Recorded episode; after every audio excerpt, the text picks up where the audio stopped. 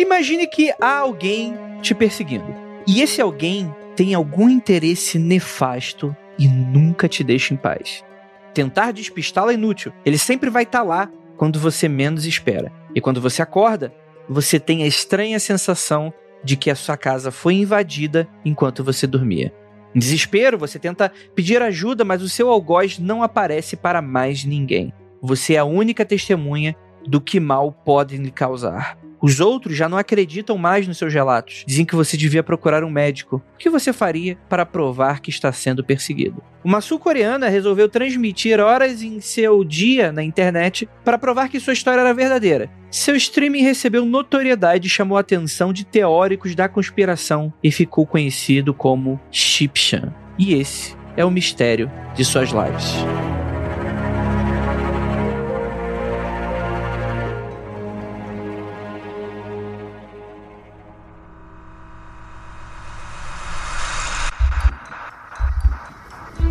Nada de errado com seu áudio. Adentramos agora através dos seus sentidos. Estamos preparando você para o que vai acontecer nos próximos minutos. Além do que conhece por tempo e espaço, o contato com algo além. Não conte para ninguém e nunca olhe para trás, pois este é Mundo Freak Confidencial.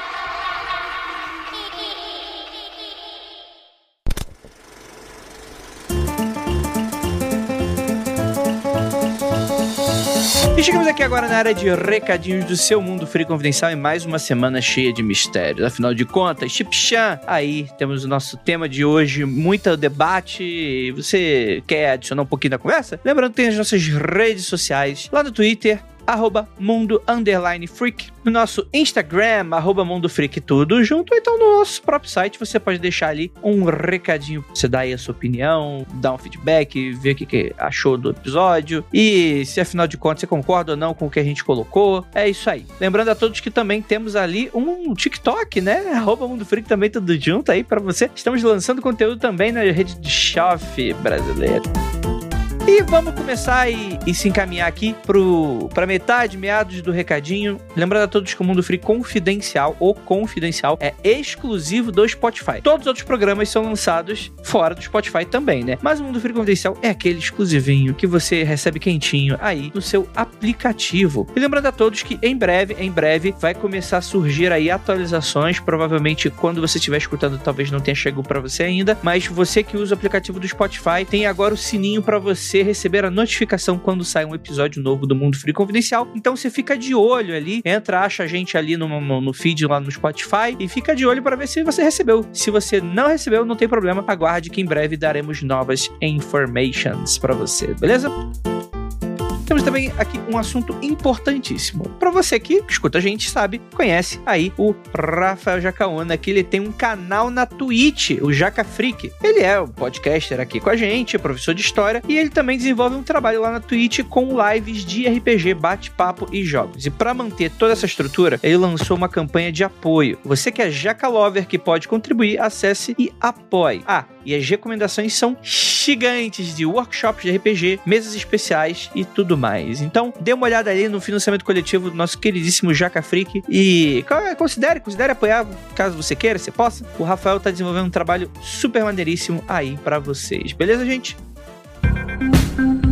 Olá, freaks! E para mais especificamente hoje, Jaca Lovers. Você mesmo, exatamente, todo mundo que tá ouvindo o podcast e ainda não nos acompanha nas redes sociais, gente. Você tem que mostrar a força da comunidade, como a comunidade freak do mundo freak vai mostrar que tem presença nas redes sociais. Se vocês, nossos ouvintes, não nos acompanham e ajudam comentando, contribuindo, chegando junto com a gente, exatamente, sigam todos nós para ficar por dentro das novidades do trabalho de cada um de nós. E aí, o que, que eu venho convidar hoje para vocês? O meu computador está passando por dificuldades, ele está, coitadinho, falecendo de idade. E eu resolvi, com apoio da Ira, apoio da Ju, apoio de toda a galera, fazer um catarse pra gente juntar uma boa grana e comprar um computador novinho para que eu e minha esposa Tabata possamos trabalhar cada vez mais produzindo conteúdo para vocês. Mesmo você que não acompanha as lives lá na Twitch, eu ainda gravo podcast do computador. E sem o computador, sem um bom computador, eu vou ficar prejudicado durante as gravações. Então, o que que eu estou oferecendo? Eu não queria fazer uma vaquinha só para receber doações. Eu resolvi fazer um catarse. E nesse catarse, estou oferecendo workshop de criação de personagens e ajudar você a criar sua própria história se você quiser. Então,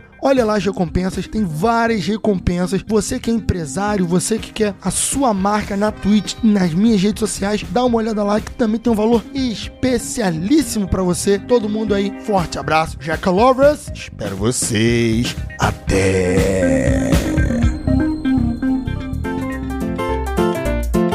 E agora, bora pros anúncios de quarentena. Anúncios de quarentena! E agora eu vou falar dela, uma ilustradora e concept artist de Campinas, a Amanda Broto. E aí, Amanda, tudo bem com você? Cara, seu trabalho é incrível incrível. Ela fala que o foco dela é criar e ilustrar cenários para jogos, séries e RPG. Se você precisa de uma nave maneira para o seu livro, um templo para a capa do seu RPG, chama ela. Ah, e ela também diz que faz mapas de RPG para stream e dá mentoria de ilustração de cenários. Amanda, o seu trabalho realmente é muito maneiro. Eu vou deixar o ArtStation dela e também seu Instagram. E o trabalho dela, ó, é fi ó, finíssimo, hein? Finíssimo muito bacana, muito maneiro. E, cara, mal posso esperar pra gente ter a oportunidade de trabalhar também com você, Amanda. Então fica aí o, o ensejo e um grande abraço para você, minha querida. E lembrando a todos que você pode aparecer aqui fazendo o quê, gente? É isso mesmo. Se você for um artista, ilustrador, quadrinista, se você for alguém que trabalha com o mercado independente, tá sofrendo bastante aí nessa quarentena, a gente sempre deixa no link do episódio aí o link pro formulário para você entrar na fila e quem sabe você consegue ter a chance de aparecer aqui pra gente anunciar o seu trabalho, tá bom, gente? Então é isso. Vamos discutir sobre, afinal de contas, Chipchan é real? Quais os limites das nossas informações? A gente vai descobrir agora no Mundo Freak Confidencial.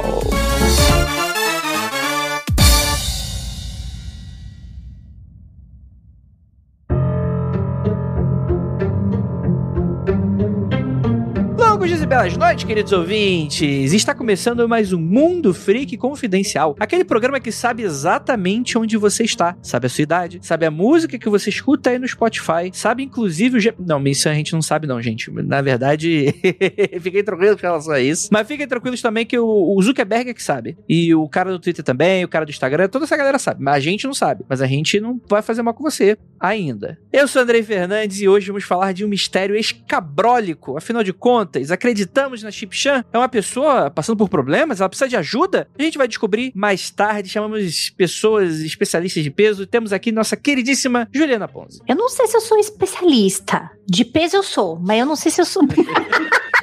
eu não sei se eu sou especialista, mas que eu fiquei impressionada com esse caso, eu não vou mentir pra vocês, não, viu? Olha aí, rapaz.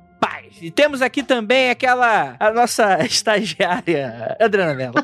É, aliás, é, é, chefinho, o café, o, café tá chegando. Só mais dois segundos. Vai estar tá aí na mesa. Ah, muito obrigado. Eu quero duas gotinhas de limão só pra dar aquele, aquele acidozinho assim. Aí eu tenho certeza que vai ser duas gotinhas de xixi. Mas e aí?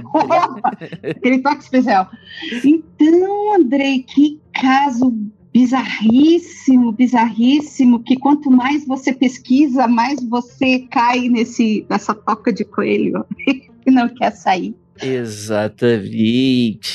E temos aqui aquele cara que nos analisa a cada episódio e no final vai terminar o seu mestrado só falando da gente. Michael, e aí, tudo bem? E aí, gente? Tudo ótimo, tudo indo. Realmente, esse caso, ele é bizarro e ele é também à frente do seu tempo, né? Quem, quem diria que, que a, pessoa encontrou uma solução para provar o seu ponto de vista com o que hoje todo mundo tá fazendo, né? Cada vez mais a gente fazendo live streamings e tudo mais e a pessoa usa isso a seu favor. Exatamente. Faça e Inclusive, já, já fica aqui o aviso: faça como Chipchan, não sai de casa. No caso, ela não pode, que é o que ela afirma. Mas você também não pode. É o que eu tô afirmando e é a OMS. Então, por enquanto, não sai.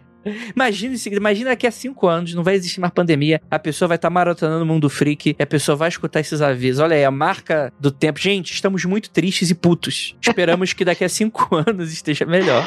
A gente já tá indo pro segundo ano, Andrei. Então já virou um dado cultural isso daí, né? Não tem uma marca igual 11 de setembro. Não tem muito o que fazer, não. Estamos todos aquele videozinho do Porta dos Fundos falando sobre a pandemia. Sim. E é, diria mais, eu diria que morando no Brasil, todo dia um 7x1 e um 11 de setembro aqui no Brasil. Que tá complicado. É, a única coisa boa que não tem. Quer dizer, que tem 11 de setembro e que não tem toda hora é meu aniversário. Sacanagem. Olha aí, tá vendo? 11 de setembro? Faço dia 11 de setembro, Dri. Ih, rapaz! Meu pai- Ju, meu pai também. Ah, Olha aí. Vou, Descobrimos os culpados. vou criar uma, uma página no Facebook. O que Juliana Ponzi e o pai de Adriana Mello tem com 11 de setembro? Nossa, vamos. Isso rende, hein? É, Vai render, vai vai ser junto com o Celso Portiolli. Será que tem alguma coisa a ver? Fica aí é, o meme. Cara, pra que- quem não conhece o meme deve estar completamente perdido agora. Mas não tem problema, ouvinte. Vem, vem comigo, vem comigo. Vamos. só vem, só vem. Vamos, pra- vamos falar do país que a Dri curte. Que eu Isso. sei que ela, que ela curte bastante. eu tenho certeza que ela vai nos dar informações privilegiadíssimas. Ai, meu Deus, que, que peso. Olha aí. Mas, gente, Chipchan é como ficou conhecido aqui no Ocidente esse caso, mas também o nome dessa menina, que ela é uma sul-coreana, que alega, ela faz alegações firmes, né? Falando que foi implantado no seu pé uma, abre aspas, arma de controle mental, fecha aspas. E o responsável seria um sujeito, um policial corrupto, com o nome apenas de P né, uma letra apenas, que a perseguiu por mais de 13 anos e que quer o seu dinheiro. Para combater esse problema, Chip Chan instalou webcams em seu apartamento para que seu público pudesse testemunhar P invadindo a sua residência. Cara, a gente tem um caso esquisitíssimo aí na mão, né, gente? Isso aqui, eu tenho certeza que vocês não conheciam, né? Ou alguém conhecia aqui. Não, nunca tinha ouvido. Ó, eu já tinha caído há um tempo atrás nesse buraco do YouTube de casos insólitos e teorias, então eu já conheci o caso dela, mas o que me assustou é que eu não sabia que era tão antigo. Eu achando que era alguma coisa, sei lá, três, quatro anos atrás. Não, começou em 2008 e isso que me assustou. Nesses sites e, sites e videozinhos de teoria, é um caso que já rola, sabe, é um, é um, é dos top 5 que tá em todos os vídeos, assim, de teorias mais conhecidas e tal. Esse, pra mim, é a característica mais intrigante do caso, assim, né? Porque, de fato, assim, então já é uma, uma, uma situação que acontece há mais de 10 anos e que ela alimenta o blog diariamente, praticamente, né? Eu tenho um intervalo de alguns dias, assim. É, infelizmente, não dá muito pra acompanhar a leitura do blog porque está em coreano, né? Então, é, não é uma língua de fácil acesso. Mas é essa característica do tempo é que me fez ficar ali com uma pulguinha atrás da orelha assim, porque de fato isso é bizarro. Não é tão comum uma pessoa sustentar, né? Um, se fosse uma armação, por exemplo, uma pessoa sustentar isso por tanto tempo é quase inviável, né? E do jeito como ela mantém, é impressionante. E é de uma época que a gente não tem, né? 2008 tal. Não é uma época que a gente tem streaming como a gente tem hoje, né? Que você entra, que eu falo, né, no maravilhoso mundo da Twitch e que tem de tudo, né? Tem gente fazendo arte, tem gente conversando, tem gente jogando, tem gente simplesmente mostrando, ah, estou andando de bicicleta na trilha tal. Você tem, tem um monte de tipos diferentes de, de conteúdo, né? E se a gente pensar que era uma câmera parada em um apartamento, nessa época que não tinha esse negócio de ficar 24 horas streamando alguma coisa, isso não, não era popular, né, na internet. Então, isso também me chamou muito atenção. Para mim foi esse, eu acho que esse é o temperinho assustador, assim, dessa história toda. Para confirmar, esse tal de policial, né, que ela chamou de P, ele nunca apareceu, né? É isso que a gente vai debater aqui hoje, Dri. Eu queria puxar isso que vocês estão conversando aí, porque de fato, vamos voltar pra 2008. Cara, 2008 no Brasil, eu não tinha smartphone. Se eu, se eu tivesse internet a, a, cabo, né, banda larga, provavelmente era aquelas de 250 lelecos, que eu, não, nem mega, né? Mega, a gente sonhava com um mega, né?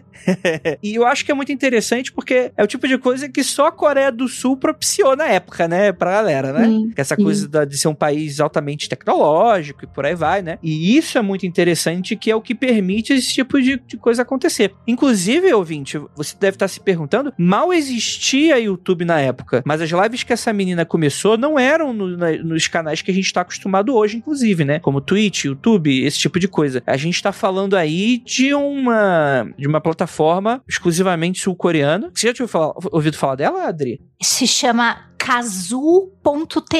K-A-Z 2 Os TV. Há muito, muito tempo eu eu, eu comecei com essa coisa de Coreia e consumir conteúdo coreano mais ou menos nessa época, em 2006, 2007. Eu cheguei a ver vídeos saber que existia essa rede, mas exatamente pela barreira da língua, eu nunca entrei, porque eu falo assim, cara, como é que eu vou pesquisar qualquer coisa ali, né? Mas eu acho que vale pontuar, Andrei, que streaming, vida online e internet, isso aí sempre teve um, um, papel super importante na vida dos coreanos, né? Dos sul-coreanos. E essa coisa de internet de ponta, tecnologia de ponta, é coisa de maluco. Eu passei um mês na Coreia, eu viajei para lá faz mais ou menos uns três anos já, aliás, queria voltar. E uma das primeiras coisas que eu fiz quando eu desci no aeroporto foi alugar um roteador de bolso. Olha! No aeroporto mesmo, você compra ali o teu chip, eles instalam para você nesse roteador de bolso, que é um quadradinho do tamanho de um cartão de crédito, e aonde você estiver na Coreia, você tem internet. Inclusive, eu cheguei a viajar para umas ilhas no, no entorno de Seul tal, tinha internet. Cheguei a fazer hiking em montanha e você tava ali na montanha verde em volta, você não via nada nem ninguém e você tinha internet no teu bolso. Que demais. Esse ponto deles, pra gente é algo maluco pensar que em 2008 alguém já conseguia fazer streaming e para eles já era uma coisa assim de dia a dia, né? Total. É, mas é legal isso que a Adriana tá falando, porque, assim, bem, conheço muito pouco da cultura sul-coreana, e aí quando eu tava vendo o caso, eu fiquei, bem, qual é o ano e o que que tava na mídia, na grande mídia, né, uh, nesse contexto. Então, eu pensei, o primeiro filme que eu pensei foi Atividade Paranormal, né, naquela perspectiva, né, de você ter ali uma câmera que filme uhum. seu dia a dia, para você capturar aí o que uhum. for o sobrenatural, o perigo. Apesar de não ser streaming, no caso do filme, né? Pois é, pois é. E aí até vi, né, que Atividade Paranormal é de 2000 2007, né? Então é anterior ao início de gravação que a Chip Chan é, faz. Só que aí esse elemento que a Adriana trouxe é também uma novidade, né? Essa relação que os coreanos, sul-coreanos têm com a internet, com o online e tal. Falei, opa, então talvez não seja necessariamente essa influência da, do filme, né? E aí algum outro tipo de fenômeno cultural que também tem essa abertura para acontecer. Total. É um outro ponto, assim, que me faz pensar muito nesse caso, assim, que é que, assim, hoje, diferentemente das últimas gravações, eu acho com você meio que ascético. Só para variar, porque geralmente sou eu que estou gritando: Meu Deus, é um fantasma. Hoje eu vou ser meio ascética, porque eu acho que também na Coreia eles têm um problema muito muito grande com doenças mentais, em termos de tratamento, e antes ainda do tra tratamento, as pessoas aceitarem que elas estão deprimidas, ou que elas têm bipolaridade, ou que você tem qualquer problema mental de ordem mental, porque a, na cultura deles, você tem que ser forte sempre, você tem que ser batalhador sempre, você tem que ter sucesso em tudo, estudos, trabalho, vida amorosa, etc. Então, se você tá triste, se você quer ficar sozinho, se você quer viver recluso, não, não, você não tá deprimido. Você é uma pessoa ou preguiçosa uma pessoa que não se empenhou o suficiente. Então, no caso, a gente vai conversar mais em detalhes a respeito, mas a primeira coisa que me veio é, é, essa cultura do coreano com a solidão em si viver sozinho, em se fechar no mundinho. E eu, eu acabo achando muito. Pontos dessa história eu acho muito parecidos com algumas coisas que eu, alguns casos que eu conheci, algumas pessoas que eu conheci lá também, uhum. e coisas da cultura coreana que para a gente no Ocidente é até chocante, né? A ideia de que alguém pode ter algum problema mental e não se cuidar. Uhum. Não assumir que tem, né? É, deve ser muito parecido com o fenômeno que tem que existe no Japão, né? Que é o hikikomori, né? Que é, deve ser um termo exclusivamente japonês, né? Porque é outra língua, mas que é aquela galera que vive mais isoladona, né? E tem níveis, inclusive. Tem gente que não sai de casa, tem gente que não sai do quarto, né? Então é uma coisa muito de louco, assim, que eu acho que dá pra gente debater mais pra frente, né, Michael? Sim. Mas só pra gente apresentar também o caso pro nosso ouvinte, pra ele não ficar muito perdido, a gente tem aí, mesmo que a gente esteja falando aqui de desde 2008, mas esse caso só ficou mais conhecido aqui no Ocidente lá pra 2011, quando um usuário tava meio que navegando por aí e tal, ele acabou esbarrando numa live que tinha alguém mostrava a casa de alguém e a pessoa tá deitada no chão, assim, com aparência. A pessoa até se questionou: será que a pessoa morreu? Será que é um falecimento e tal? E aí, por ser essa coisa muito curiosa e muito diferente, né? Começou, oh, você tá vendo isso aqui e tal. Aí entra muito naquele fenômeno do tipo, hoje em dia, como todo mundo tá fazendo live, né? Brigar pela audiência às vezes é muito custoso, mas quando tem uma coisa muito diferente, fala, caraca, atinge às vezes até um nível de. Às vezes da pessoa tá muito curiosa, às vezes cai no meme, né? Então começou a cada vez mais ganhar uma certa popularidade, vamos colocar assim, né? Mas aí, as transmissões da Jane, que é o nome que ela prefere ser chamada, né? Mostram que ela tem uma vida bastante reclusa, normalmente usando computador, e não mantém muitas coisas no apartamento. É aquele apartamento bem pequenininho, bem cubículozinho, assim, que a gente vê em, em muitos países do leste asiático, por aí, né? É, as, como a gente falou, as transmissões começam em 2008 e aparentemente o objetivo dessas transmissões era meio que pedir ajuda. E a partir disso, as pessoas em volta começaram a ficar muito curiosas e passaram a investigar e tentar compreender toda aquela estranheza, né? E assim, as transmissões dela duram, duram até hoje, praticamente, né? Inclusive na, na plataforma original ela não tá mais lá, mas ela acho que até hoje tá disponível aí pelo YouTube e por outras plataformas, né? E ela tá vivendo naquele apartamento e aí é onde que a gente tem um pouco da quebra de narrativa, porque em teoria, o primeiro fato que teria acontecido com ela é que em dado momento ela diz que ela desmaia e ela acorda com uma dor no calcanhar. Essa dor no calcanhar, ela afirma que um suposto policial, chamado de policial P, implantou um chip no calcanhar dela. Apesar de ser isso muito fora da realidade do brasileiro, chips existem hoje em dia. A tecnologia feita ela é muito ela é muito próxima da realidade, né, Ju? Eu não sei se vocês se lembram, inclusive, eu acho que sim. Teve uma época que rolou uma polêmica. Vocês lembram do Very, Very Chip? Era V-E-R. Sim, lembro, lembro. Hum, que era um lance assim. Qual é que era a, o, o, objetivo desse chip? Era assim: ah, a gente implanta no braço das pessoas com nome completo, é, se essa pessoa tem alguma doença pré-existente, se ela toma algum medicamento, informações sobre a vida daquela pessoa para que, se caso ela fosse achada, por exemplo, é, para ser socorrida no lugar ou inconsciente, os médicos poderiam prestar um, um atendimento Sim. muito melhor, porque eles leriam aquele negócio rápido e saberia quem é, para quem ligar da família, qual é o tipo de doença, uhum. qual é o remédio que essa pessoa é alérgica, por exemplo. E aí teve um lance de uma, obviamente que isso, né, começa muito nos Estados Unidos, de um lance de não, isso aí tá na Bíblia, tá dizendo que é o chip da besta.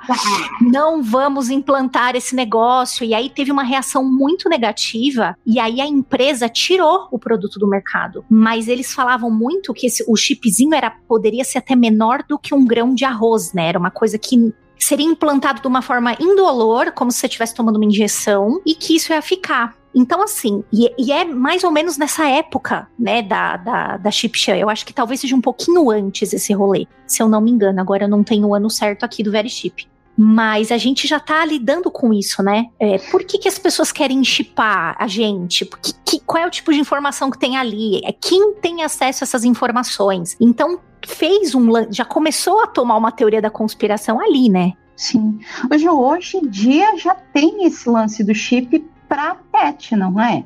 Tem, tem sim, tem para pet, Agora eu não vou saber falar, e provavelmente não é a mesma tecnologia, mas eu tenho uma amiga diabética que, para não ficar se espetando o tempo todo de insulina, ela tem um. Perdão, não é se espetar de insulina. Espetar de insulina, ela tem que se espetar. Ela tem uma coisinha no braço aqui que é para você medir a glicemia sem ficar se furando e arrancando sangue o tempo todo. Isso é um negócio diferente, mas também eu lembro que ah. quando surgiu isso aí, a galera falou: ah, mas tem informação. Ficou meio que ficou assim, tipo, o que, que é isso aí de direito, sabe? O pessoal é muito resistente a esse tipo de coisa, né? Cara, é, é muito bizarro, né? Porque o povo quer ser muito resistente a chip e entra no Facebook e coloca a vida inteirinha. Ai, vamos ver como é que eu fico com esse filtro aqui de tum, que vai pegar minhas informações do rosto, né? Tipo. Ai, eu velhinha, deixa eu me ver velhinha. É. Mas culturalmente a gente está sendo acostumado com essa perspectiva do chip pelos relógios, os smartwatches, né? Que aí, Total. eles estão fazendo essa função de coletar os dados e ter as informações, né, em nome da saúde. E isso é de certa forma um preparativo para voltar com a ideia do very chip, né? E um detalhe também importante que esse caso ele, essa situação ela traz, porque aí assim, aí eu vou puxar já para o campo da psicopatologia, né? É, Ali no contexto da, principalmente ali da Guerra Fria, ali depois da Guerra Fria, que a gente tem um, um salto, né, tecnológico, principalmente em relação aos microfones. Então, muito do que se apareceu no conteúdo de delírios, né, da- da- das pessoas, né, de- aí já de uma, duas gerações atrás, era isso, pequenos microfones implantados na do dente, na boca ou na própria orelha, né, que coletavam o, tudo que a pessoa falava ou ouvia, né? E aí a gente vê como que passado o tempo, evoluindo a tecnologia, a gente não fala mais de microfones instalados, mas a gente vai falar então do chip que está implantado na pele, né? Então fica aí já um primeiro, uma primeira interrogação. Sim, sim. Uma coisa que eu estava pensando aqui, teve o evento da Apple, se eu não me engano, uns 4, 5 dias atrás, né? E a Apple estava falando de como eles querem aumentar a abrangência do uso do smartwatch para cuidar da, da saúde da pessoa, não só cuidar, monitorar, aquela palavrinha chave, monitorar a sua. Então, uma das propostas da Apple seria que com esse monitoramento do teu batimento cardíaco, da tua pressão arterial, etc., criar uma conexão entre o usuário e o hospital mais próximo, para que fossem criadas notificações a cada vez que você tivesse uma variação de pressão, de, de batimento cardíaco, etc., e já deixaria esse hospital próximo a você preparado para te receber no momento, no, no caso de emergência. Tudo isso planos para o futuro, etc. Mas é muito, muito isso que a gente está comentando sobre, sobre o chip, sobre divulgação de dados, né? A, a ideia de vamos cuidar melhor da tua saúde, só que ao mesmo tempo tem alguém sabendo 24 horas como é que tá o teu batimento cardíaco, a pressão, etc.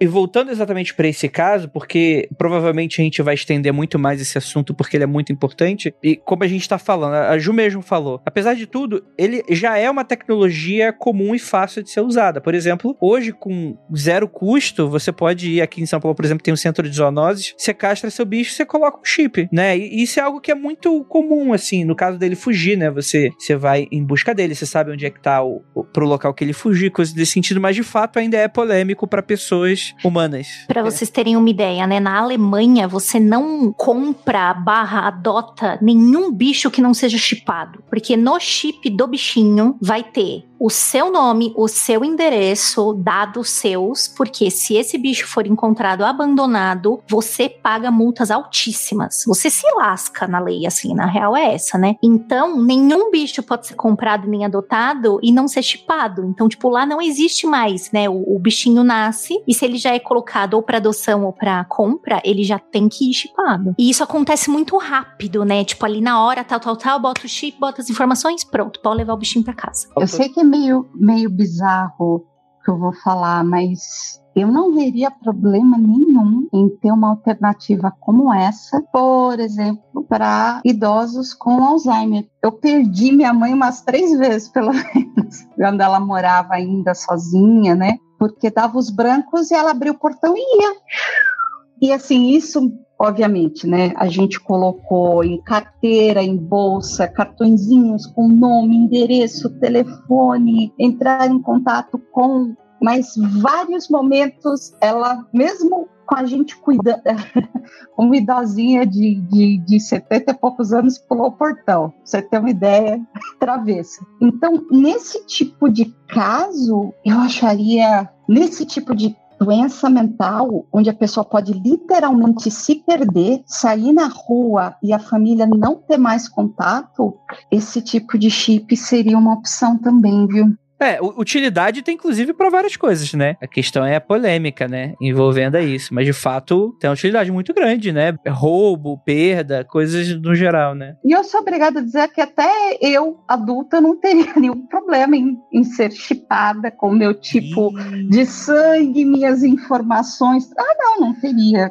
cara. Eu acho que é o que eu falei. Nossas, minha opinião é que as nossas informações e a nossa vida já se perdeu na nuvem faz muito tempo. ah, isso é verdade. É verdade. Sim, sim.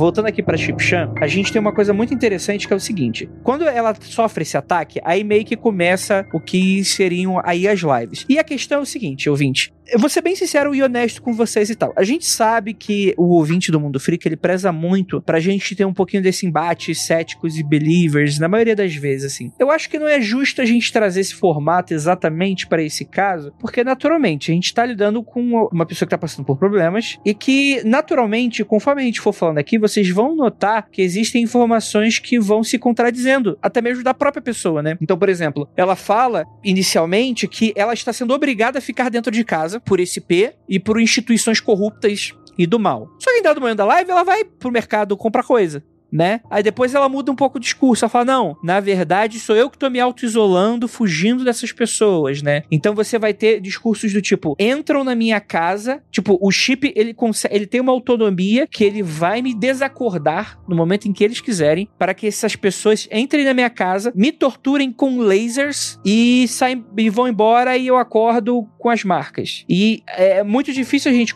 conseguir comprovar isso de certa maneira, porque tem 24 horas de live na cada mulher.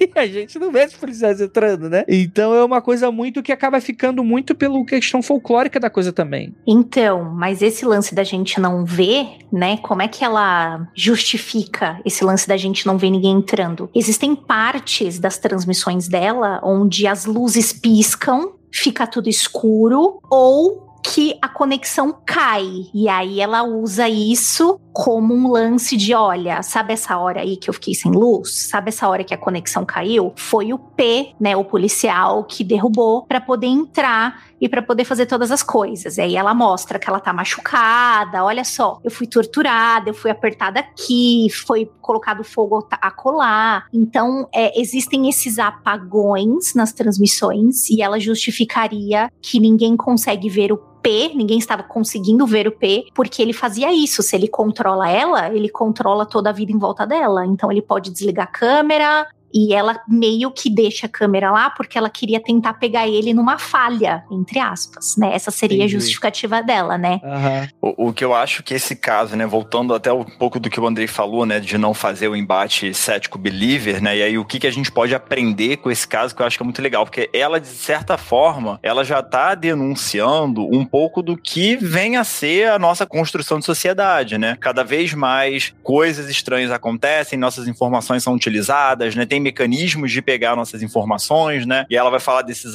desses ataques, dessas falhas do sistema tecnológico e tudo mais. E de que maneira que a gente lida com isso, né? De que maneira que a gente vai se proteger dessas, dessas situações, né? Então, a própria construção que ela faz desse P é muito interessante porque num dos blogs lá que ela tá descrevendo as situações, até que ela tá justificando, né? Por que, que os ataques continuam acontecendo e por que, que nunca conseguiu pegar, ela vai dizer ali num certo texto que o P seria um gêmeo digital dela. Então isso é um indicativo de que talvez o P nem exista na realidade como alguém físico que faz, uhum. mas é alguém que pode estar controlando da própria internet, não né? certo? Perspectiva de um avatar que, que, que manipula a situação, que manipula ela, né? Porque o, o grau de extensão do P, né? Então ela fala que o P é, manipula os pensamentos 24 horas por dia, que tudo que ela pensa ele sabe, que ele chega a transmitir mensagens para ela e que ele até ele ele produz os sonhos que ela sonha. Então é um nível de, de controle que é que sai da, da, da realidade física e entra na realidade virtual, que é um pouco do que a gente uhum. faz, né? A gente está cada vez mais na vida virtual, né? O filtro do, do, do, das redes sociais, né? A gente cria uma imagem da gente que não corresponde com, com a realidade, né? Então,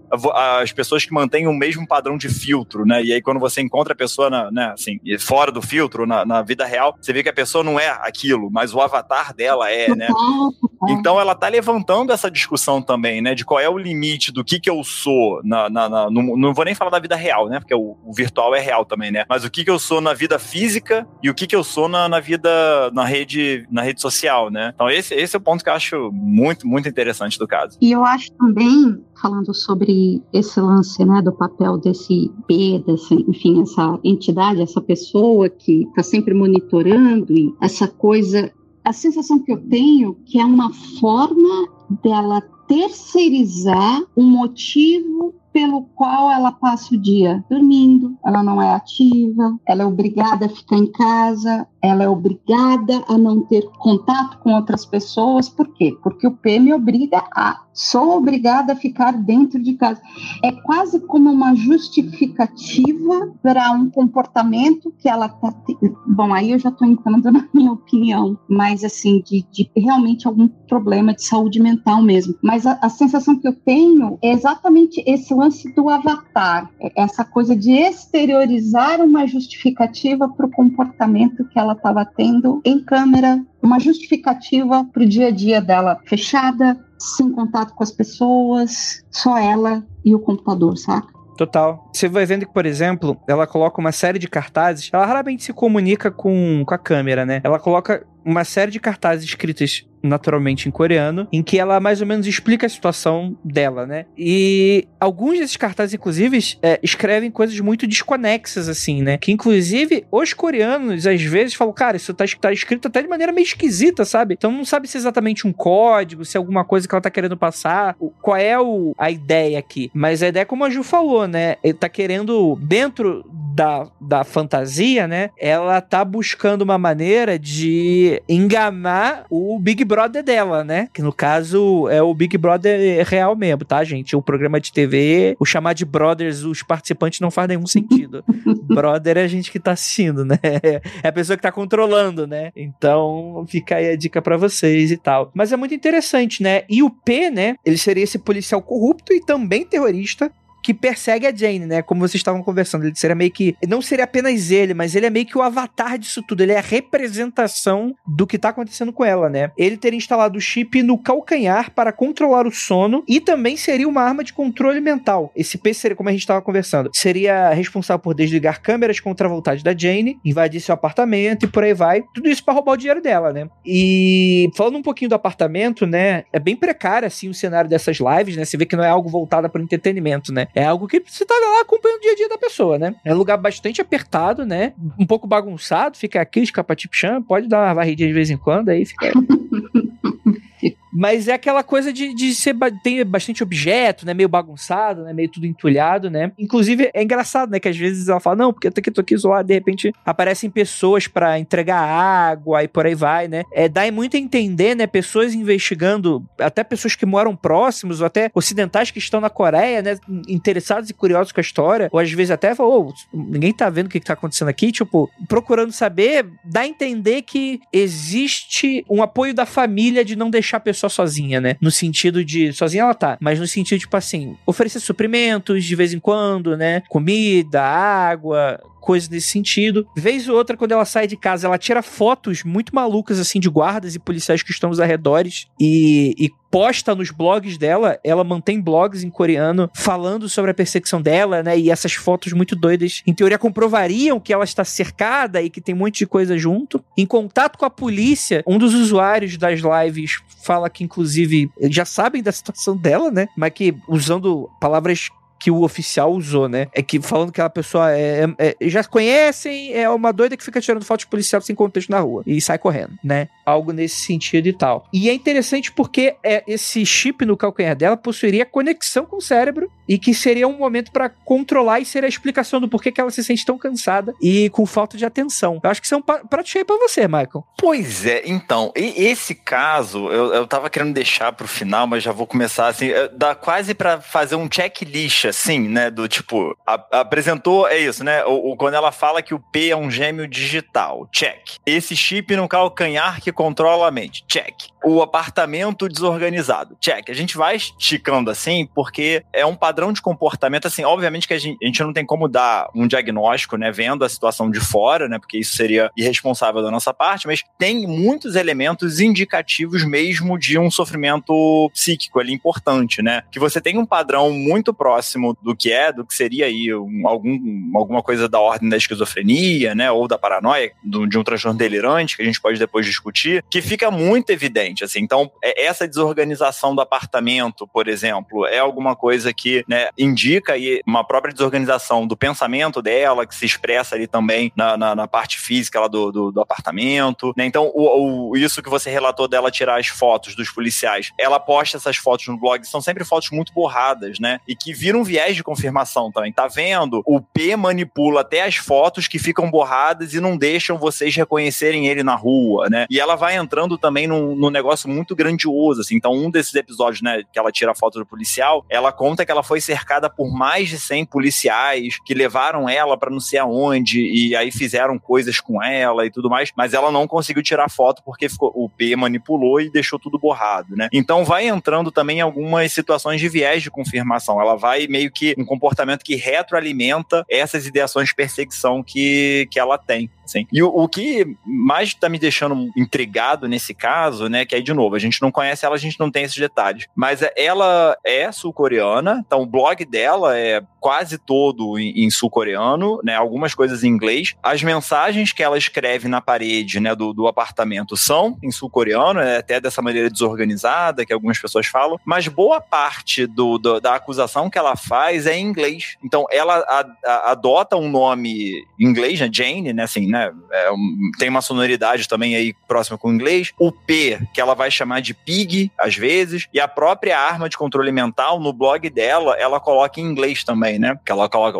Weapon of Mind Control, né? Então, tem esse elemento também que se torna é, enigmático no caso dela. Assim, o que, que ela tá tentando comunicar também, né? Por que, que ela faz uso de línguas diferentes aí no que realmente importa é, ela não traduz ou ela fala muito pouco. Então, me soa também indicativo de uma desorganização do pensamento dela, assim. E aí alguma coisa que já vai me fazendo pensar no, no transtorno mental, efetivamente. Tudo bem que nós brasileiros, nós também não sabemos lidar com doenças da mente, a gente não sabe tratar, né? Nós não somos educados a como eu posso ajudar alguém que tem um transtorno mental, ou para onde eu posso levar essa pessoa caso eu ache ela na rua. A gente não é educado para isso, né? Assim, eu posso dizer que muito, muito seguramente, é, a família da minha mãe tem um monte de casos de, de, de pessoas que eram extremamente depressivas, tal. É, na família da minha mãe tem vários casos de suicídio. E isso nunca foi estudado a fundo. Se sabe que, ah, é filho de fulano, é sempre do mesmo lado, vem sempre do mesmo lance. Mas assim, não se estudava porque era tabu falar que o tio se suicidou. Era tabu ah, falar que o primo tentou se enforcar, né? Então, não vamos tirar o nosso da reta, né? Porque a gente também não sabe lidar com isso, a gente também acha que é um grande tabu. Mas a pergunta que eu ia fazer e que a Adri já respondeu foi esse lance, né? De que a, a cultura do sul-coreano, né? Eu preciso ser uma pessoa completa, bem-sucedida e a doença mental é vista como não não, você é fraco, você é ruim, você saiu imperfeito, né? E eu li muitas coisas sobre como as famílias também abandonam essas pessoas, porque uhum. não basta só você ser uma pessoa bem-sucedida, mas todo mundo que está ao seu redor também precisa ser. Você não pode, e, e é uma coisa meio louca, né? Tipo Estados Unidos, aquele lance de loser, né? Tipo, não é que você, você só não se basta se você for um popular, mas se você começar a andar com os losers, você também vai ser considerado esquisito. Uhum. E aí eu fui lendo e eu percebi que na Coreia do Sul, e aí, por favor, me corrija se eu estiver errada, Adri, é que as famílias acabam escondendo essas pessoas, porque elas não, não querem lidar socialmente com esse tipo de transtorno mental. Isso confere, Dri? Nossa, muito, muito, muito. O lance principal da Coreia do Sul, e assim, eu não sou uma especialista, sou só uma curiosa que leu bastante e tal, é só como curiosa. Então, a minha percepção como curiosa, né?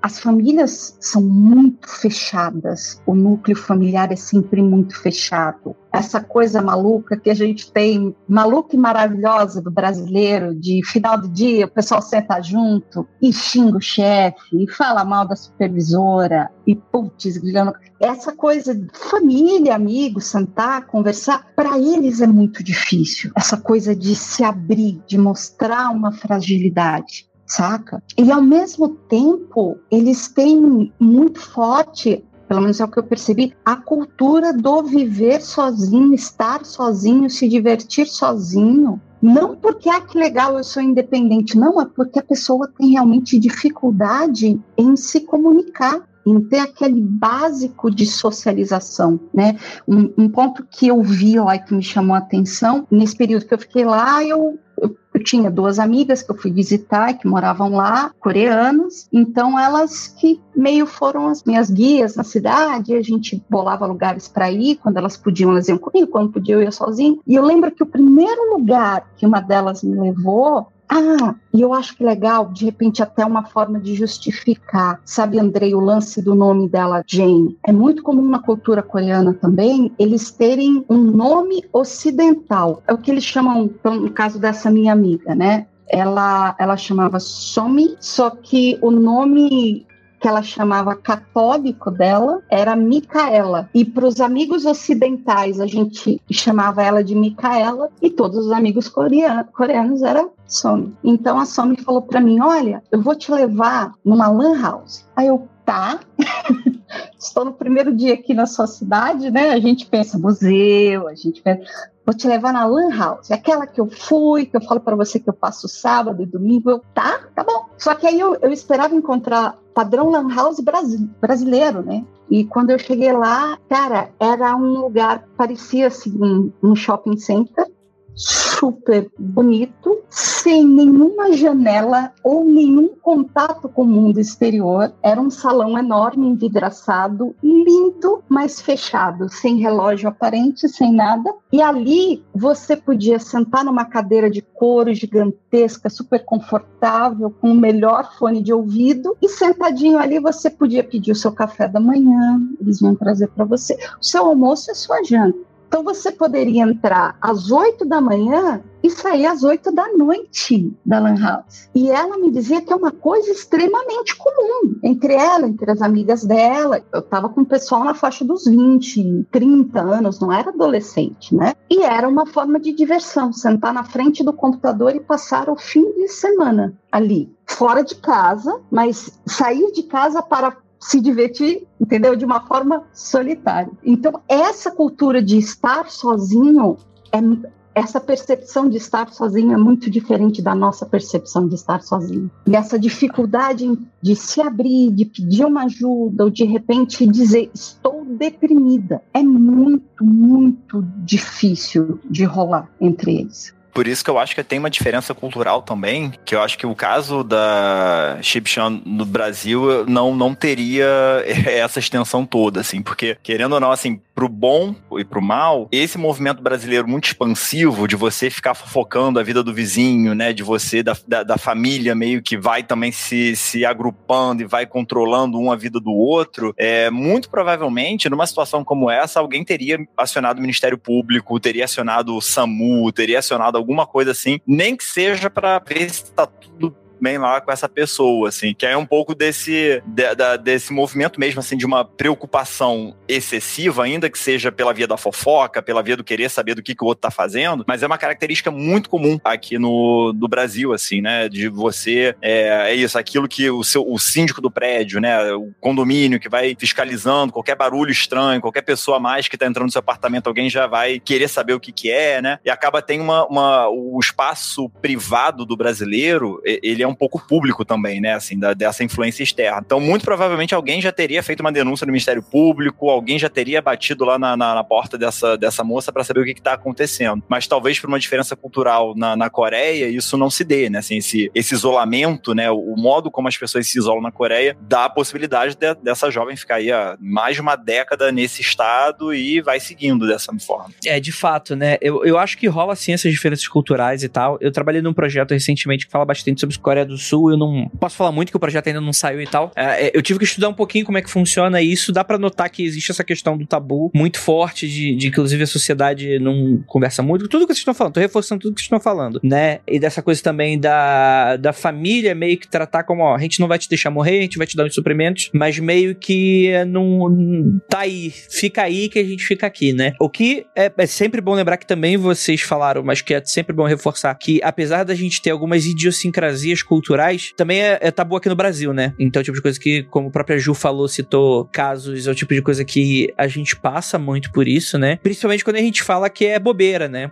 Principalmente homem tem muito disso, né? A gente, essa coisa de masculinidade tóxica, não quero falar, né? Homem não chora. É, reprimir emoções e coisas nesse sentido, é fraqueza. Quantas vezes eu já vi amigos e pessoas diversas falando que não, é, é fraqueza, Darwin agindo, mas bobagens dessas que não faz qualquer sentido, né? Que é, é que a pessoa é, precisa de ajuda, assim. E, e isso é muito interessante, porque eu acho que, resgatando um pouquinho também do que o Michael falou, daquela coisa do de você ter muito desse viés desde a Guerra Fria, da gente falar um pouquinho sobre esses distúrbios e, e, essa maneira, essa narrativa e tal, me lembra muito alguns episódios de Arquivo X que brincam e vão na veia nessa questão toda, né? Eu lembro muito de um episódio, acho que é da primeira ou da segunda temporada, que ele ele faz um mashup de teorias da conspiração que é muito engraçado quando tu para pra olhar hoje, assim. E às vezes eu sei que é, é, é o tipo de coisa que o americano em si leva muito a sério, né? É que o brasileiro pode ser burro, mas ele não gosta de ser trouxa. Então ele vai com um pouquinho, ele coloca um pezinho no freio nessas conspirações. Mas, por exemplo, eles misturavam aquela coisa dos chemtrails, né? Que é aquelas fumaças soltas no avião. É uma conspiração muito conhecida, né? Que seriam, na verdade, o governo americano estaria jogando no ar uma química que ia mudar as coisas. Geralmente é, ou para controlar a população, população, ou é para castrar a população, né? Porque tem essa coisa de que, ah, a população se reproduzir, seja lá porque o governo quer que seja feito, né? E aí eles misturam isso com mensagens subliminares. Então o que, que acontece? Você tinha esse time Trails, e aí você tinha nas televisões códigos secretos que iam te que iam te manipulando de uma maneira que vez ou outra quando você via um código, você endoidava e matava os outros ao seu redor. Então eles chegavam na cidade que tá acontecendo vários casos desse tipo de violência, né? De uma pessoa que surtava, matava tava todo mundo em volta. E eles iam investigando e tal. Cara, tinha um lance de vacina no meio, né? Olha que saudável uma conspiração de vacina, né? Em 2020 a gente nem pensa em brincar com isso por causa dos idiotas dos antivax, né? Mas na época era super comum, né? É, é, era uma temática que tava muito ali, não, vacina vai controlar a população, inclusive vacina, chip, né? Tem muito dessa, dessa, de, dessa ligação que o pessoal faz, né? O que, que o governo, tipo, tem muita essa coisa do governo, né? E, e eu acho isso muito interessante como esse caso da Chip Chan, ele resume bem todos esses arquétipos, né? O P como essa questão do governo,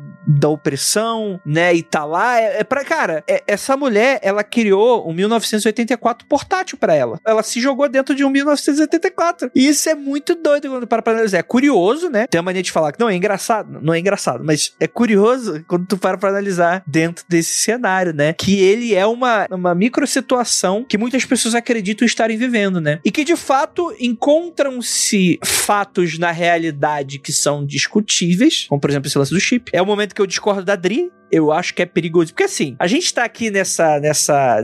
Ah, é que eu ia falar, a gente tá aqui nesse governo legal? Não, não é. Mas vamos imaginar, vamos, vamos imaginar, não sou eu que tô dizendo isso, vamos hipoteticamente, que existe um Brasil autoritário. Alguém assume o poder, dá um golpe. Não, não, não, Andrei, Andrei, apaga o que eu falei, apaga o que eu falei. Não, não. Odri, mas sendo bem sincero, Odri, eu acho que é bom pra discussão, porque o que você tá falando tem sentido. Existem benefícios claros da gente se monitorar, por exemplo. O smartwatch, por exemplo, você tá, você tá recebendo aqueles dados, você tá de olho, ó, isso aqui, eu tô desse jeito, desse... mas por exemplo, uma coisa que acontece acontece da CPF em farmácia. Cara, é o tipo de coisa que eu não dou. Ó, oh, vamos voltar pro relógio antes de você falar isso. Monitoramento de sono No meu relógio tem assim: você dormiu melhor do que tantos por cento das pessoas. Aí eu falo: Ô seu safado, você falou que você não ia botar pública, mas como é que você faz essa estatística, né? Então, dentro já do relógio você já tem essa, esse problemita aí, né? Mas aí fala do CPF na farmácia. Por que, que você não dá o CPF na farmácia? Assim, eu acabei entrando nessa gravação muito sem um preparo para estar tá falando sobre isso, né? Mas primeiro de tudo, né? O pessoal tá te dando desconto de graça. Isso aí já é uma coisa esquisitíssima. Então, o tipo de coisa que dá dinheiro no Brasil não é assim. Já conversa por aí. Mas enfim, imagina, por exemplo, imagina, Dri, Ju, Michael, você tem um. Você tá tomando um remédio pro coração, ou então você, putz, comprou na farmácia um,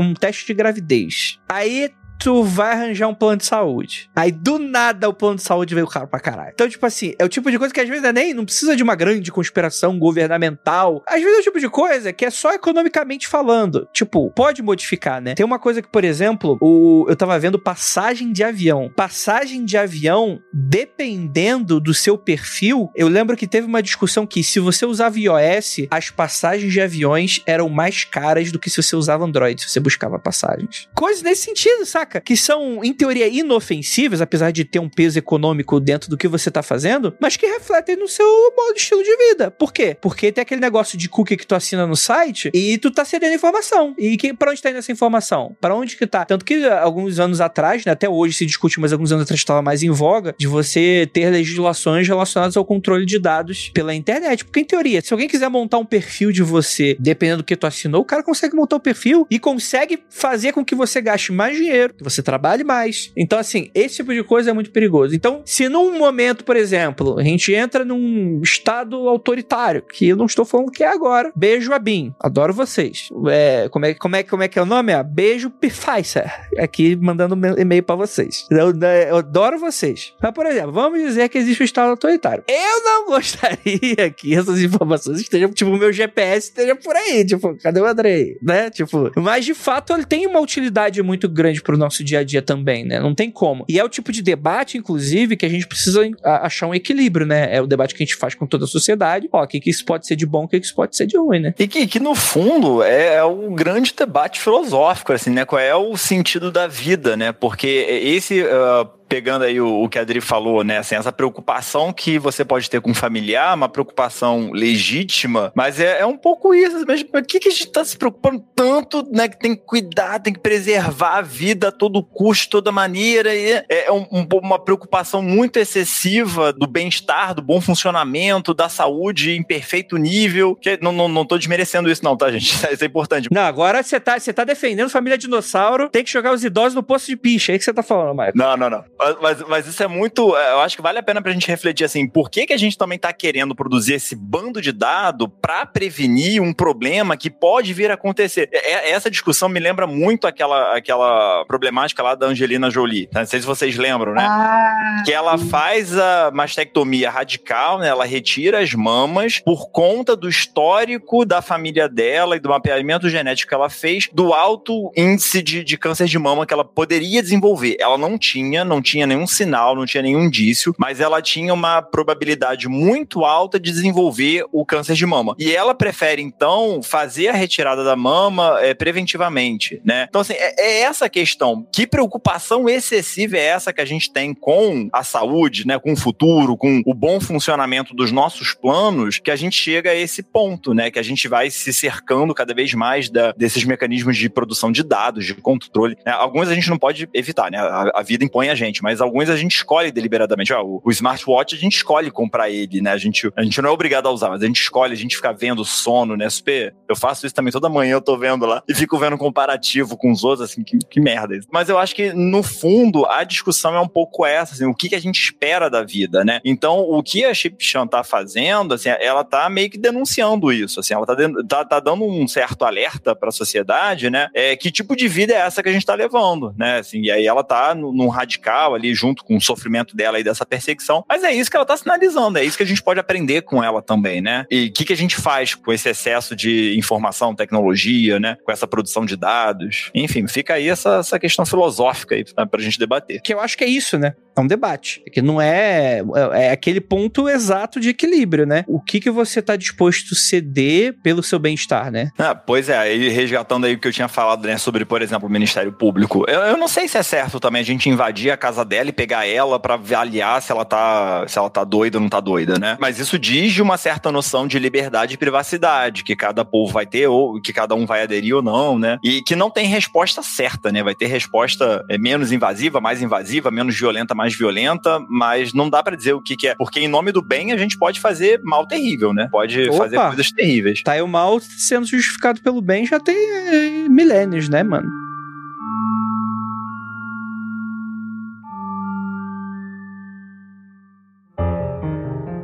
Cara, eu acho que esse tema ele vai longe, tem muita coisa para se debater, mas acho que a gente esgotou Chipchan. Se alguém quiser comentar mais alguma coisa, vamos para os minutos finais aqui da gente dando nossas conclusões. Conclusões do episódio, Liana. Como nós, seres humanos, somos atraídos por aquilo que sai do normal, né? O que que explica eu assistir ou eu ser a pessoa que avisa aos outros, gente, essa pessoa tá streamando e ela tá dormindo dormindo há 10 horas na mesma posição, cara, essa pessoa morreu. O que, que nos atrai a ficar, a ficar assistindo streamings bizarros? Eu acho que vocês vão se lembrar do moço que sentava na frente da câmera, esse é mais novo, e ficava sorrindo. Era isso que ele ficava fazendo. E ele ficava sorrindo por 4 horas, 10 horas seguidas. Tem um caso que a casa dele é invadida, que o cara entra no quarto onde ele tá e vê que tá filmando e fecha vai embora e o cara não não se mexe. Tipo, então eu fico pensando, né? É como a gente alimenta também essas coisas, né? Será que nós somos culpados também por alimentar? Será que a Jane continua escrevendo ou continuava transmitindo porque ela tinha tantas respostas, ela tinha tantas interações que as pessoas mandavam e-mail para ela, ela botava o e-mail lá, ó, manda para cá e ela respondia. Ela respondia em coreano, ela respondia em inglês. Será que a gente também não alimenta os gestores distúrbios psíquicos dos outros por não saber lidar com eles. Quando depois que eu fiquei remexendo, né, nesse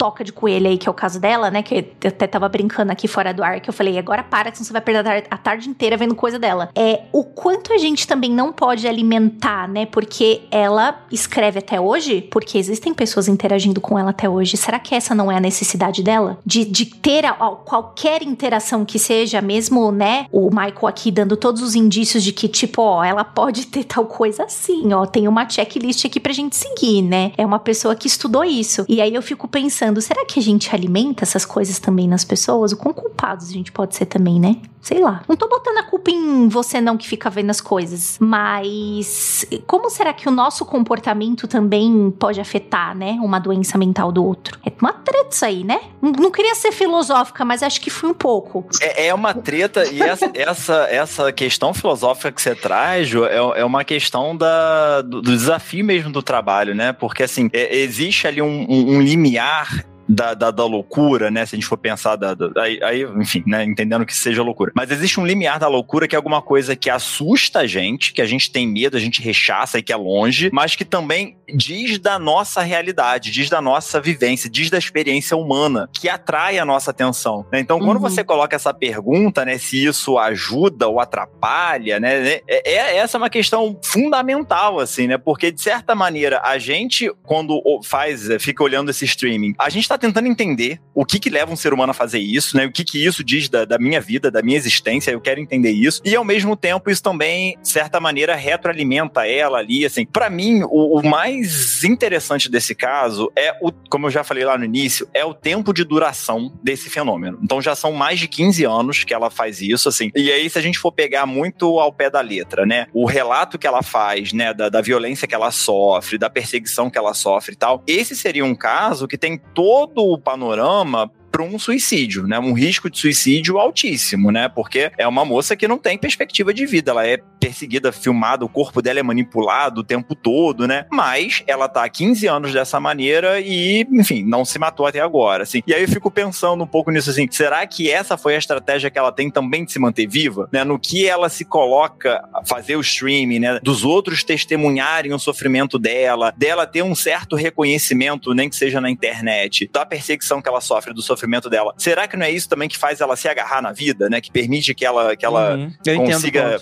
Se comunicar com os outros, né? Que é isso, ela responde os e-mails, ela alimenta o blog, né? Então isso pode ser, assim, é uma vida, é, quer dizer, assim, a gente pode entrar num, num- num julgamento moral de valor, né? Assim, é uma vida que é aparentemente precária, mas é uma vida, né? Ela tá seguindo, ela tá ali produzindo, assim, né? Então é, é, é o que esse caso, ele, ele me desperta, assim, né? É um pouco do que a gente no, no, no, no trabalho, né? A gente sempre tenta, tenta identificar, que assim, a gente pode entender a, a loucura, o sofrimento mental como uma patologia, ou a gente pode entender como uma forma de existência. Bem, a Uhum. pessoa vive assim, né? Então, não necessariamente que essa patologia seja, seja. A gente tem que abolir isso, que a gente tem que normalizar ela. Mas vamos tentar entender de que maneira que essa pessoa consegue organizar a vida dela, mesmo com todos esses fenômenos, né? Eu, eu poderia traduzir vários desses, de- dessas situações que a, que a Jane relata é, em conceitos psicopatológicos, né? E aí falar de alucinação, de delírio e tudo mais, porque esse o, o caso dela, né? O, a história dela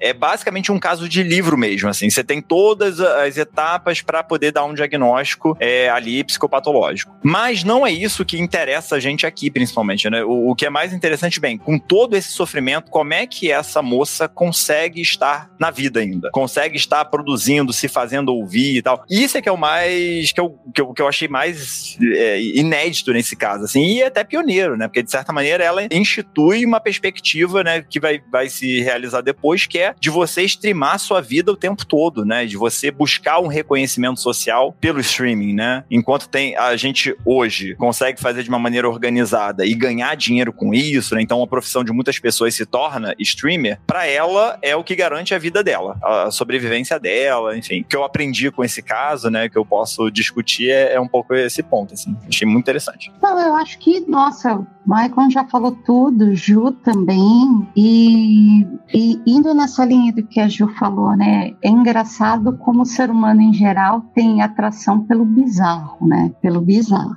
E, e às vezes eu acho que é até uma forma do ser humano se sentir melhor, saca? Olha, tem tanta coisa ruim na minha vida, mas ainda não está daquele jeito que eu tô assistindo, nesse vídeo específico. Então, às vezes, eu acho que é isso que também faz o ser humano procurar o bizarro, procurar o insólito. Gente, tem tweet de pessoas dormindo ainda hoje e pessoas acompanham e fazem doação.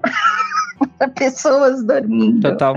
Então, a bizarrice não parou ali, né? A bizarrice nos acompanha até, até aqui. E, e eu acho, nossa, isso que o Michael falou, perfeito. De repente, essa fantasia toda é o que tornou a vida da Chip Chan funcional, entendeu? De repente, essa fantasia que ela se cercou, que ela precisou dentro de uma depressão, dentro de, enfim, mais alguma, algum problema mental, alguma dificuldade que ela tem, foi o que impulsionou ela para frente esses anos todos. E se foi isso, né? De repente, para ela funcionou, né? E é o que o Michael falou: a gente vai poder, vai entrar dentro da casa dela, arrancar ela à força, falar, vim te resgatar. Não, não, Uhum. não é assim que, Total. que, que funciona. Ah, e, e só um adendo, gente, eu não tô defendendo a chipagem geral, não, tá?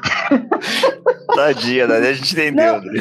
Não me cancelem. Não, Não, impossível, relaxa, Dri. não. Essa discussão ela é muito necessária. Se a gente não fizer, a gente corre o risco de é isso, né? De, de, de ser atropelado aí por, por Sim. essas mudanças sociais aí. Então, Eu confesso que eu tenho dois lados. Um lado pensa assim, sabe? Esse barco já partiu. Sim, sim. sabe? O chip do teu celular, os sites que você navega, as coisas que você compra e são entregues, nossa, ainda mais nesse período de pandemia, que agora tudo foi entregue na nossa casa. Então o perfil do que a gente gosta, desgosta, aquilo que você, aqueles sites que você navega entre aspas no privado, não é privado.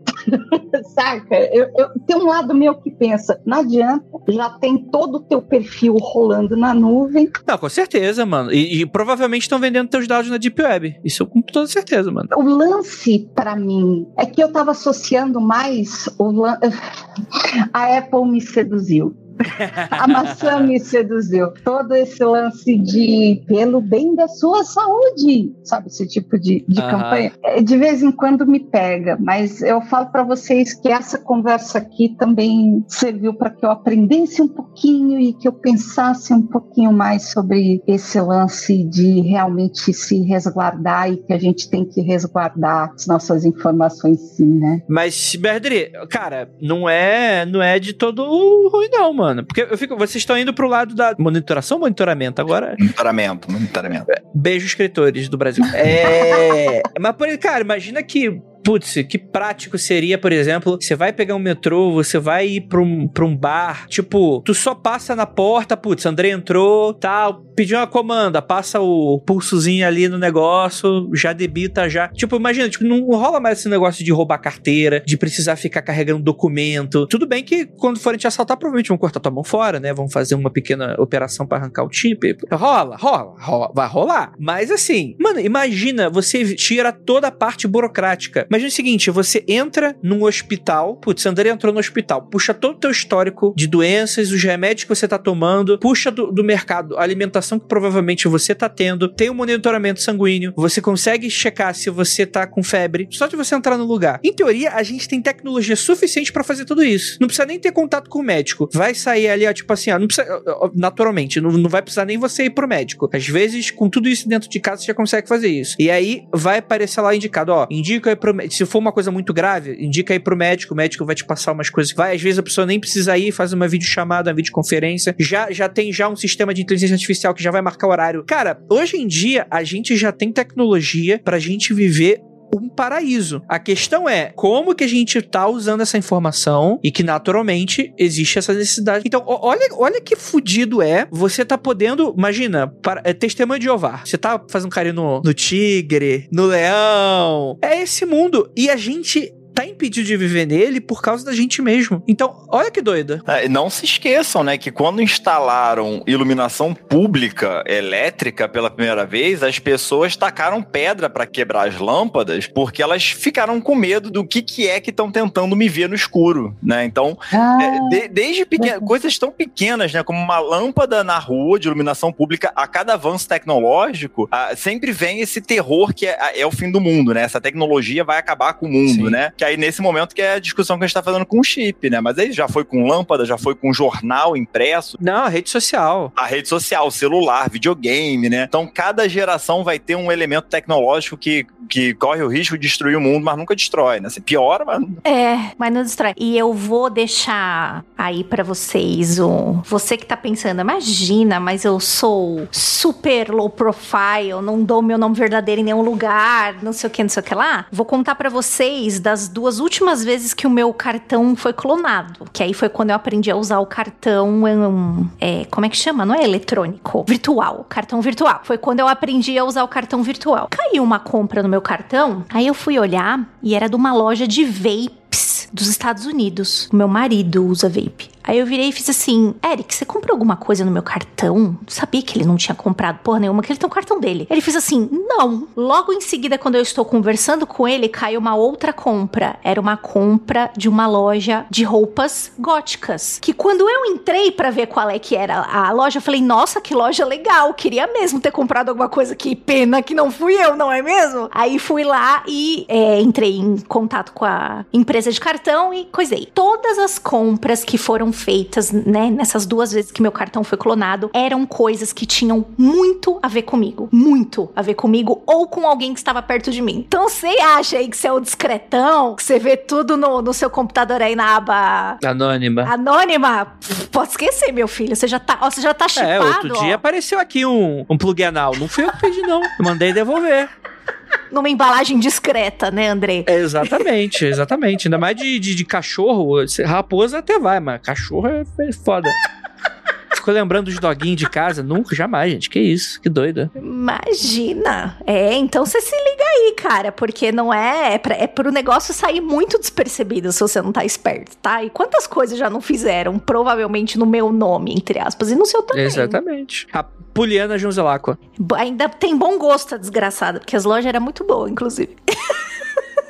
A, a, a Maliana Drello também. Eita, também, também. Aí ia ser assim, um monte de compra de CD de K-pop, de bonequinho da Mulher Maravilha. A- aproveitando o ensejo, eu fiquei, eu, eu fiquei muito curioso com o projeto secreto do Andrei se envolve coreografia e música K-pop, Andrei. Ih, Cara, eu só vou poder falar isso em off. Não posso falar. Maravilhoso. Estou aguardando, estou aguardando o clipe. Ah, vai, vai ter eu dançando e fazendo coraçãozinho. que bonitinho. Inclusive, eu fica aqui, antes da gente encerrar o episódio, que estamos em episódio de várias informações. Vou dar mais uma. Aquele coraçãozinho minúsculo que fazem pra você, o, o coração não é a ponta dos seus dedos, o coração é a sua mão inteira, que representa a forma do coração. Gente, não sabia disso. Ah, eu estou aprendendo porque eu achava que era a pontinha do coração. Não, é, eu também achava. Ah, chocado. Tô sabendo mais que a Adri, hein? Rapaz. Vou devolver minha A- a- carteirinha. Andrei, Andrei, além de otaku, é K-Popper. Olha lá. Fala, aí, aí eu acho que a gente já passou de um limite que, infelizmente, eu vou ter que encerrar esse episódio. Peço perdão aí aos ouvintes, mas estou extremamente ofendido com. Michael, tá demitido. Tá nem contratado, mas já tá demitido. Pois é, nem fui contratado ainda, já tô demitido. Oh, meu Deus. Aí, Ju, pelo menos você não foi a demitida da vez, né? Então, É isso aí.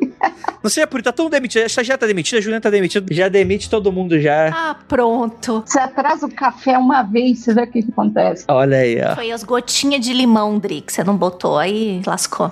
a- a- aí, aí a Adri vai Cusparada. colocar o chip no, no café aí, vamos chipar o Andrei aí, ó. O legal é que se erra uma letra aí, fica um negócio muito legal também. Mas vamos encerrar esse episódio. Vamos encerrar, vamos encerrar. Cala a boca, vou encerrar essa porra. Deixa eu encerrar. Eu gostaria muito de agradecer aos ouvintes que chegaram até aqui, meus queridos. Dri, onde é que o pessoal te encontra? Twitter, Adriana. Ai, meu Deus, deu branco agora. Peraí, peraí, peraí, já vou lembrar. A- o chip, cadê o chip pra lembrar?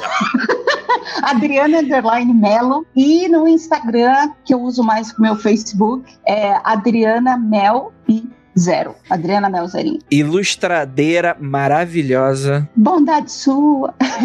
Se você estiver nos Estados Unidos, qual quadrinho que compra pra, pra, pra te encontrar, Adri? Mês que vem vai sair o quadrinho da Wonder Girl, que eu fiz junto com a Joelle Jones, que é a brasileira, a Mulher Maravilha brasileira, Yara Flor. Olha! Olha!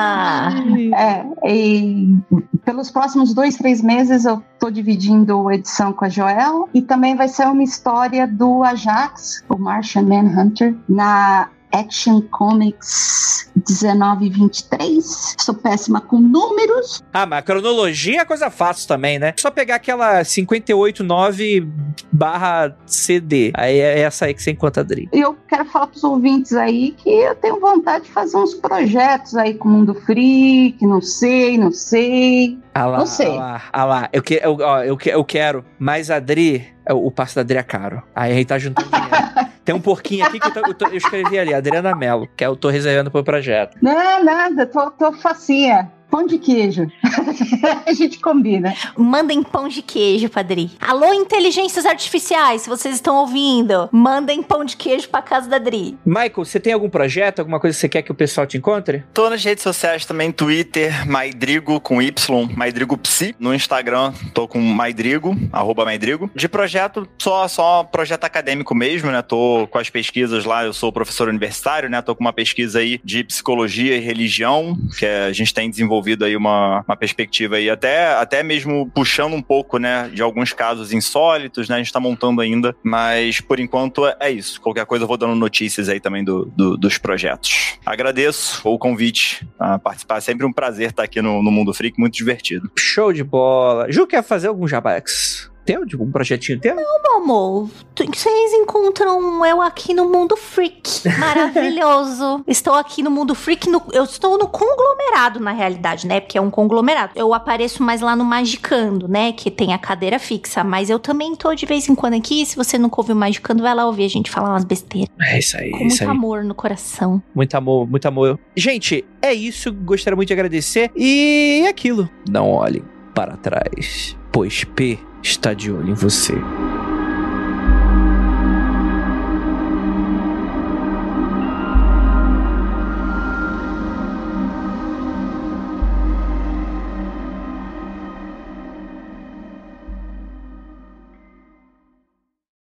mundofreak.com.br